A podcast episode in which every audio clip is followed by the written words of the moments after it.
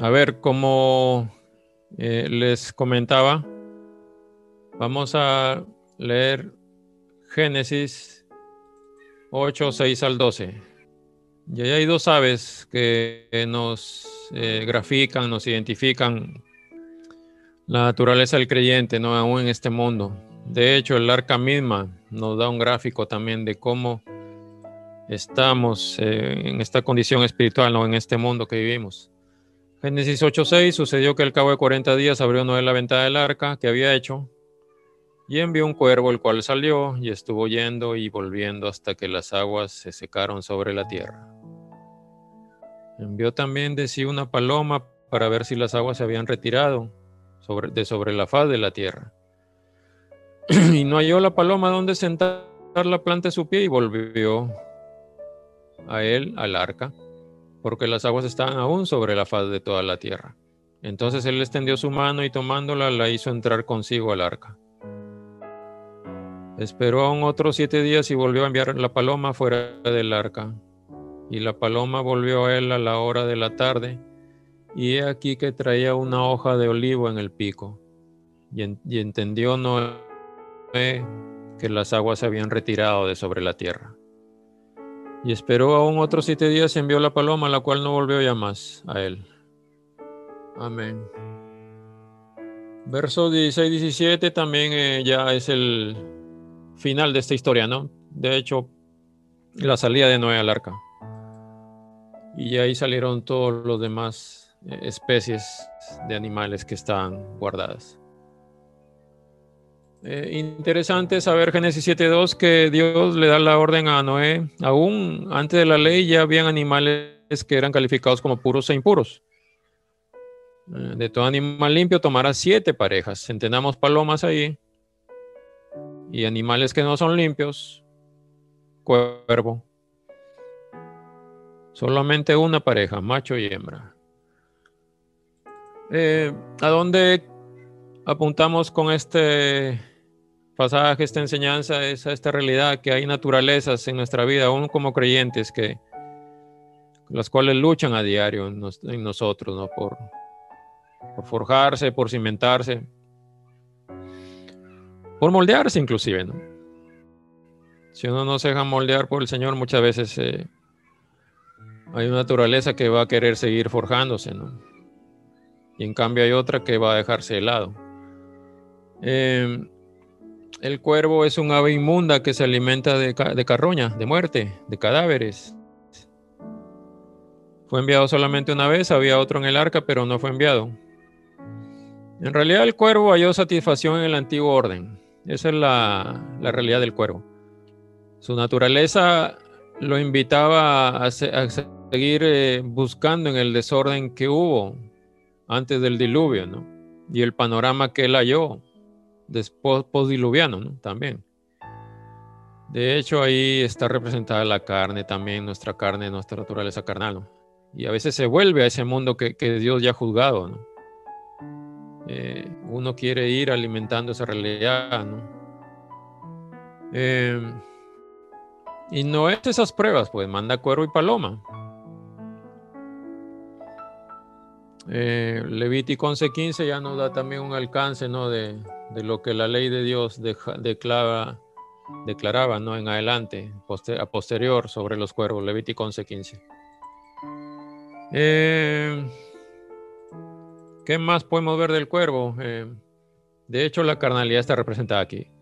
Carnalidad que puede ser mía o de N creyentes, ¿no? Es así esta realidad, ¿no? Uno tiene que luchar contra ello. Eh, y el asunto es volvernos, estar en el arca y, que el arca no te haya moldeado, ¿no? También un poco eh, como que uno se rasca la cabeza sobre esto, ¿no? Eh, pero es así. Así sean las cosas en la naturaleza carnal. Las aves inmundas son impuras porque comen animales muertos y cadáveres. Esa es la realidad. Eh, ahora, claro y evidente que es que a los ojos de Dios la vida es lo más puro que hay y la muerte lo más impuro. Así lo ve Dios. La ley de Dios, eh, la ley que estableció Moisés, ratificaba eso. Si alguien tocaba un cadáver, era impuro. Eh, y, la implicancia no es tanto la ley en sí, sino lo, que implicaba el significado de esto, ¿no? Que Dios valora la vida, Dios no quiere estar en la muerte, Dios no quiere estar, eh, como dice la propia palabra, los muertos no te alabarán, ¿no? El mismo salmista decía, no, yo quiero estar vivo para alabarte. Yo quiero vivir para servirte, para honrarte, ¿no? Que ese sea nuestro, nuestro deseo, ¿no? Por supuesto, hay un proceso general, ¿no? De, que, todo ser humano tiene que cumplir, pero en este caso ah, eh, veamos la realidad espiritual de lo que es muerte y vida para, para Dios. Y, Dios por ese lado, para Él la vida es lo más puro, ¿no? Jesús vino a decir el, que Él es el, camino, la verdad y la vida. Y entendamos que en, esa, en ese decir que Él es vida y pureza, hay una realeza tremenda, ¿no? De un rey, ¿no? Que regresa nuevamente, ¿no? por su pueblo, por su iglesia. Así que la pregunta cae por sí sola, ¿no? En toda esta pequeña enseñanza, ¿no? Que hoy en mis eh, limitaciones actuales eh, estoy procurando hacer algo así pequeño, pero igual como una ofrenda para el Señor también. Eh, y la pregunta cae por sí sola, hermano, si comemos muerte o vida, ¿no? Si comemos cadáveres o semilla que comen las aves, como la paloma. Eh, Igual pues el cuervo confinado en el arca no tenía ninguna oportunidad de comer carroña, ¿no? ¿Por qué? Porque en el arca no hay muerte, en la iglesia de Dios eh, hay vida espiritual. Pero apenas tuvo la oportunidad de salir, vio que la superficie de agua estaba llena de cadáveres, no llena de muerte. Y eso, y esa es la realidad, ¿no? Dentro de la iglesia hay vida, afuera hay muerte, esa es, la realidad. Eh, Dios nos quiere dentro de su arca, ¿no? Dios quiere que, valoremos esa realidad de que a pesar a veces de que no nos guste esto, eh, no nos agrade quizá la condición, pero es, es, este, es un reclutamiento que Dios hace para moldear nuestra naturaleza. Es lo que Dios hace, es lo que Dios permite, ¿no? Para ir eh, eh, forjando en nosotros algo nuevo, ¿no? Eh, así que les decía, el cuervo confinado en el arca, no había chance pues de, buscar muerte, ¿no? En el arca de Dios no hay, no hay muerte. Dios da vida, ¿no? Dios es vida. En su iglesia lo que trata de inyectar la iglesia a este mundo es vida, ¿no? Eso es lo que busca Dios, eso es lo que busca Cristo. Pero a veces se, forjan estas realidades. Por ejemplo, el mismo Pablo eh, revela, ¿no? Como alguien lo abandona, ¿no? Porque amaba las cosas de esta vida y se fue a Tesalónica, ¿no? Que habría en Tesalónica, no, no he averiguado mucho, pero ahí se le fue Demas a Pablo. Y Pablo es claro, ¿no? Se fue porque amaba las cosas de esta vida, ¿no? Eh, y hermano, no sucede muchas veces por más edificados que seamos, eh, por más años, siempre a veces hay algo que, que quiere por ahí de complicarnos, aún como creyentes, como siervos del Señor. Amar al mundo significa alimentarse de las cosas muertas, cosas que están condenadas y juzgadas por Dios. Ya Dios en su palabra ha determinado juicio y condenación sobre muchas cosas, sobre muchas acciones. Así que por ese lado uno no debe ser ignorante de esta realidad. Ahora, a mí me cabe la pregunta si hay esperanza para el cuervo, ¿no? Y hay que ser claros y reales que solamente Dios cambia. Solo Dios es quien cambia y Dios es quien moldea, ¿no? Uno en su opinión puede decir este salvo o no y a veces no es válido decir eso, ¿no? Solamente Dios determina el momento final de cada persona. Eh, hace poco falleció una persona muy, conocida ¿no? en el mundo del fútbol y cuánta discusión ha habido ¿no? sobre dónde está, pero la realidad es que no nos corresponde a nosotros, a nadie. Eh, solamente Dios es quien al final entiende todos estos tiempos, ¿no? Por supuesto, hay un obrar, hay una vida, pero más allá de eso, ¿qué podemos hacer? ¿Qué podemos opinar? ¿no? Valoremos más bien nuestra oportunidad, valoremos nuestro tiempo, valoremos este momento, ¿no? A pesar de lo, difícil, lo confinado, lo estresante que haya sido esto. Eh, démosle gracias a Dios siempre por, por lo que tenemos. Y les decía, el, cuervo tendrá chance. Eh, O también puede ser al revés, ¿no? Uno siendo una pequeña palomita puede destruir su naturaleza, ¿no? Pero la palomita es un animal muy dócil, ¿no? Eh, llega hasta representar la figura del Espíritu Santo, ¿no? Algo que el Señor representa tan bien, ¿no? En toda, su palabra, ¿no? Especialmente en el Nuevo Testamento. Y bueno, está la figura de Elías, ¿no? Eh, cuervos que lo alimentan. En realidad el cuervo es un, es un animal muy egoísta.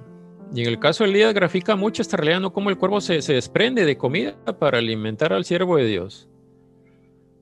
La verdad que solamente Dios, hermanos, es quien cambia la naturaleza de los animales y de nosotros como su creación por excelencia, como su creación eh, máxima como su creación a, la que le dedicó más tiempo, no solamente Dios, si, si lo hace con un árbol, lo, hace con, con el más duro que sea, ¿no? Dios cambia naturalezas, Dios es capaz. Dios tiene el poder. Y este ejemplo lo, lo que hace con Elías nos, nos, da ese gráfico, ¿no? Nos da esa, esa gráfica clara, ¿no? De lo que Dios puede hacer. Él alimenta a las bestias salvajes, a los polluelos del cuervo, le llaman, lo llaman a él pidiéndole comida, dice Dios en el Salmo 147, 19. A veces decimos las aves del campo que no y cosechan, pero también la Biblia habla de los polluelos, los cuervos, que llaman a Dios pidiéndole comida. Salmo 147, 9, Él alimenta a los ganados y a las crías de los cuervos cuando graznan, dice otra versión, la NBI. Así que si hasta un cuervo tiene, a un polluelo de cuervo tiene esa, esa capacidad, capacidad de clamarle a Dios, no, Dios es capaz de todo. Y por supuesto son su creación, pero Dios, Dios va más allá y puede cambiar naturalezas. Lucas 12:24, miren los cuervos, no plantan ni cosechan, no es solamente las aves del campo, no, los cuervos se refiere Jesús aquí, ¿no? Así que Dios es capaz. Amén. Ahora vayamos por la palomita. Eh,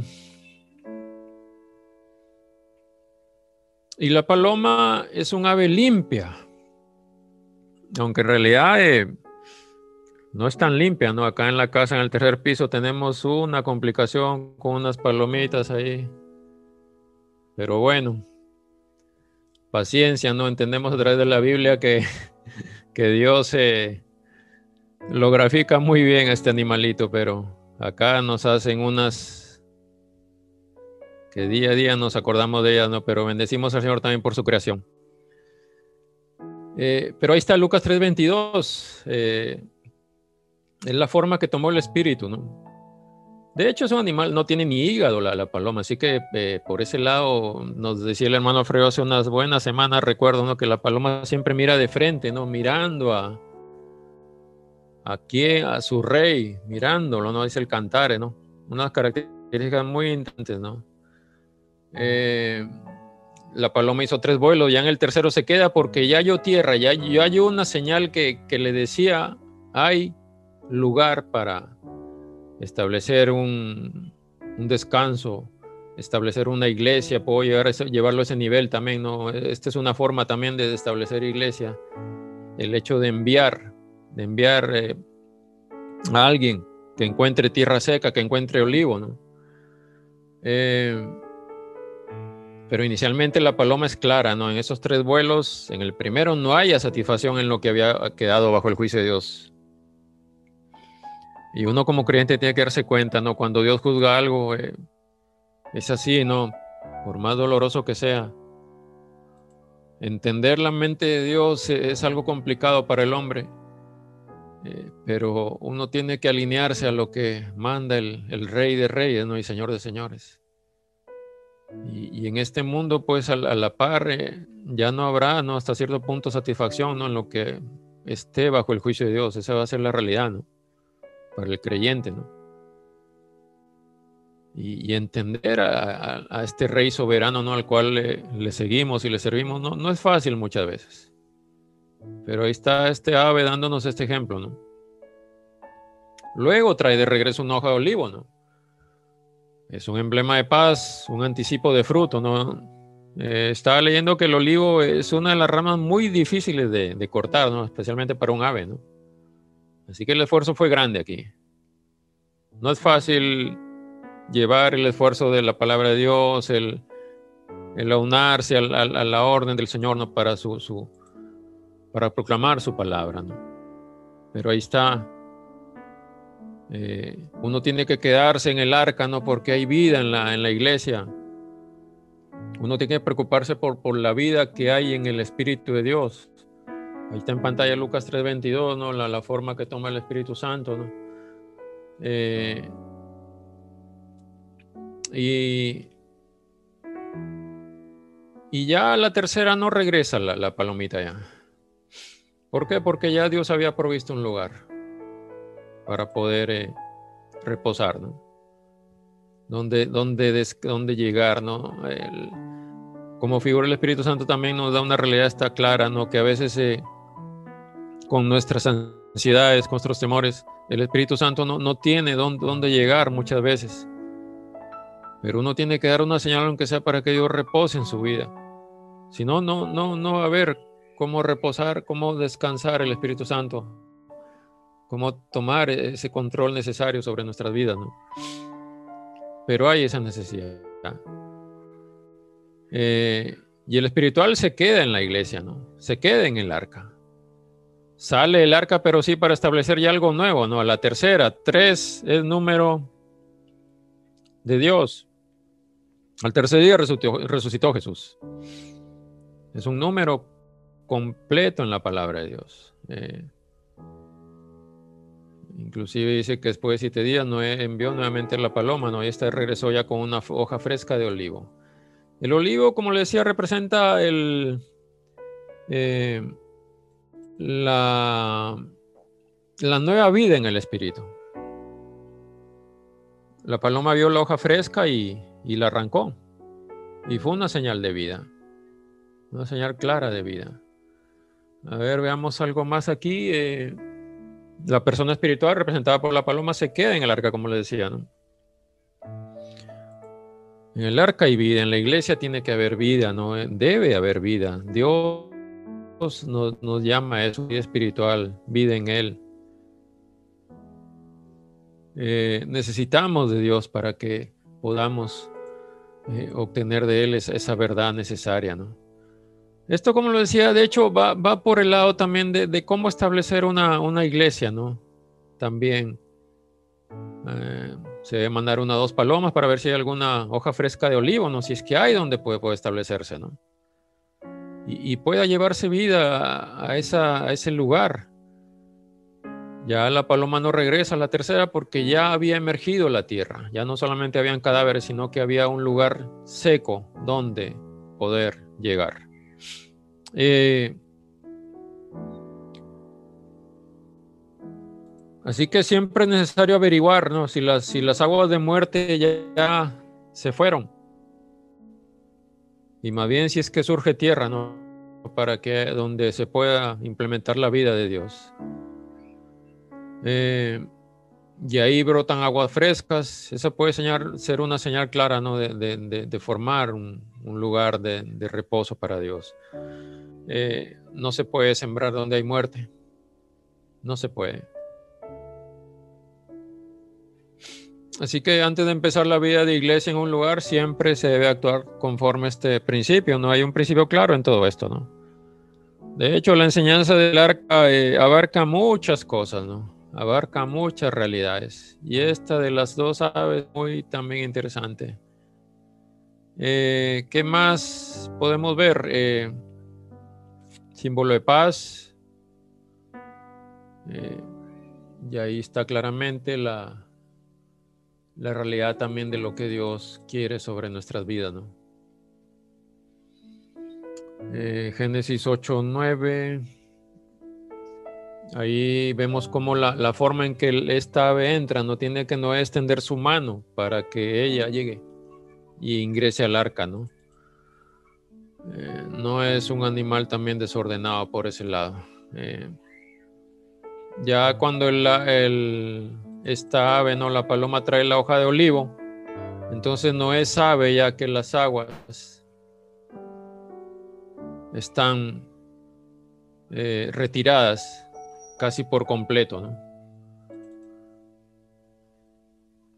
Y ahí está el olivo pues, representando el Espíritu Santo y la, hoja de olivo, ¿no? Fresca y nueva, representa la nueva vida en el Espíritu, ¿no? ¿Qué es lo que necesitamos a diario, no? Necesitamos él. No una vida desordenada de cuervo que ande por ahí volando y viendo cadáveres, sino más bien una vida ordenada en el Señor, ¿no? Con una vida nueva, con el Espíritu Santo, una vida fresca, eh, rebosando de alegría, llenándonos de Él. Necesitamos de Él claramente. sin eso no, no puede haber vida, vida verdadera en, en nuestras vidas, por así decirlo, ¿no? Por así redundar en la palabra vida, ¿no? Que el Señor nos, nos llame siempre a esa, esa verdad, ¿no? Clara y, y completa, ¿no? Que es servirle, que es vivir en Él, que es entenderle. Eh, y bueno, eh, voy a ver qué más hay por aquí.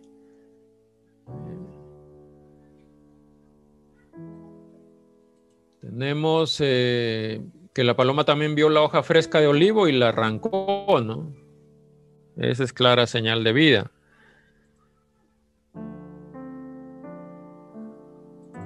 Ver, mi siguiente diapositiva es esta, ¿no? En todos los casos, la paloma siempre va a ser portadora de buenas nuevas. Siempre lo va a ser.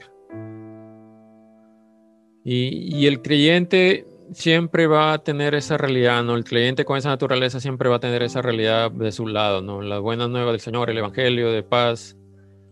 Eh, Dios va a usar a los sencillos, los llena con su Espíritu Santo, ¿no? Con paz para comunicar a otros el Evangelio. Eso siempre está declarado en su palabra, ¿no? Eh, a pesar de que Jesús nos dice que nos envía como ovejas en medio de lobos, pero ahí hay también una clave muy sincera, ¿no? De paz, de sosiego, de no andar discutiendo. Y por supuesto está el agregado de ser astutos también. Efraín fue como paloma incauta, sin entendimiento, llamará a Egipto. No, ahí el Señor también identifica, el Señor Dios identifica a Israel también de esa forma, ¿no? Es un ave también muy inocente, ¿no? Eh, pero esa es la naturaleza, ¿no? De, esta ave, ¿no? Aún sobre esa realidad Dios nos llama también. Eh,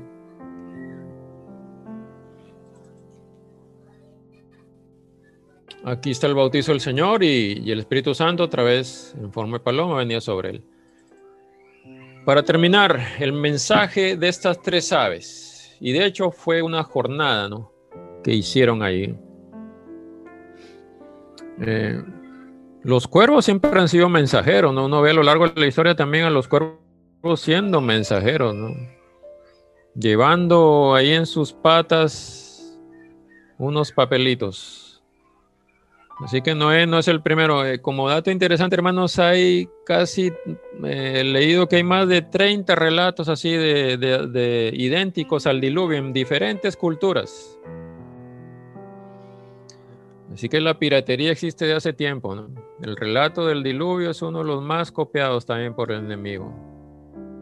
La cultura china tiene uno, por otra cultura, N culturas.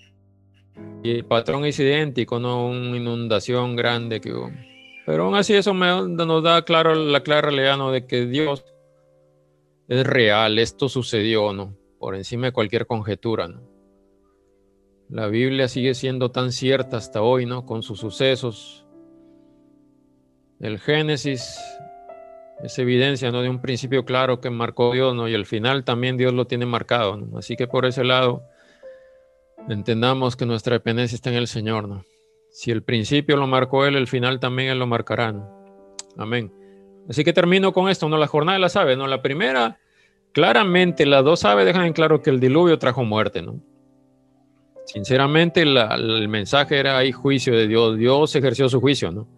A Noé le quedó clarísimo eso. Pero el segundo mensaje que, y especialmente de la paloma, es que hay esperanza, ¿no? El cuervo con su desorden igual también por ahí le, dio algo de mensaje a, Noé, aún quedándose, ¿no? Aún quedándose, aún con su naturaleza, pero a veces no es bueno ser cuervo y, dar ese tipo de mensajes. Pero lo claro es que en, la, segunda, en la segunda jornada de estas aves, especialmente la paloma, dejaron en claro a, a Noé que hay esperanza, ¿no? Así que Dios no solamente es juicio, hermano, Dios también nos da esperanza en medio de todo esto. Y lo tercero que dejaron en, claro estas aves, no, me espera especialmente la paloma, no es que hay vida, es que en Dios hay vida. Solamente en Él hay vida, ¿no? Dios, eh, Él es creador, él es hacedor, él promete, ¿no? Y, da esperanza, ¿no? En medio de cualquier tormenta, Dios es quien da esperanza. Así que si, si ha usado algunas aves para hacer esto, ¿no? En la Biblia, ¿cuántos eh, animales Dios ha usado, ¿no? Para poder hablarle al hombre, ¿no? O cuántos accesorios de, animales ha tenido que usar para poder hablarnos a nosotros también. El mismo Jesús se sentó sobre un pequeño asno para también darnos un mensaje. Así que todo enseña en esta palabra. Y claramente, de, hecho, dejo, dejo delimitado esta realidad. No, el cuervo buscó muerte, pero la paloma buscó vida. Y nuestro mensaje debe ser siempre de vida, ¿no? Vida en Jesús, vida en Él. Eh, claramente, vida Solamente la vida que Dios da, ¿no? Es la vida completa en Él. Amén, hermano. Dios le bendiga.